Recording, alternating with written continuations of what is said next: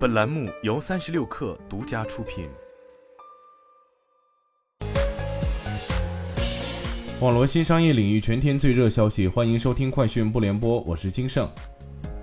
理想汽车智能驾驶与芯片团队正在快速扩张，进入国内外双线招聘模式。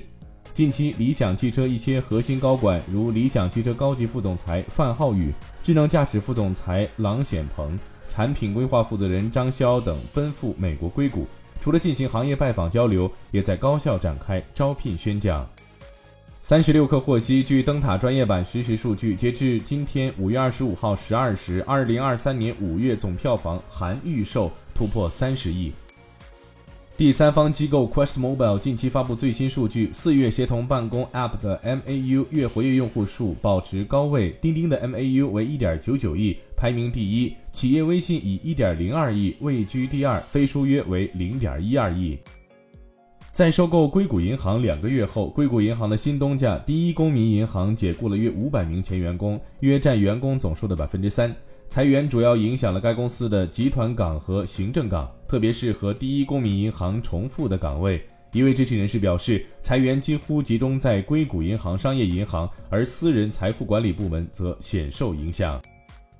张泽天现身戛纳肖邦晚宴，为京东时尚奢侈品业务站台。近几年来，京东的时尚奢侈品业务迅速成长，众多品牌选择牵手京东深入布局中国市场。目前已经有超过四百家奢侈品品牌官方旗舰店入驻，其中包括 LVMH 集团旗下品牌 Celine、Fendi。百度旗下爱奇艺正再次探索在香港进行二次上市，该公司有望扭转多年来的亏损局面。爱奇艺 CEO 龚宇表示，公司渴望吸引新投资者加入，从而为更多原创节目提供资金，并加大了 AI 使用力度，以吸引腾讯及优酷等竞争对手的观众。知名苹果爆料人马克·古尔曼表示，苹果公司会在六月份的全球开发者大会上发布 iOS 十七。该操作系统可让 iPhone 变成智能家居显示屏，并增强钱包定位应用程序的功能。以上就是今天的全部内容，咱们明天见。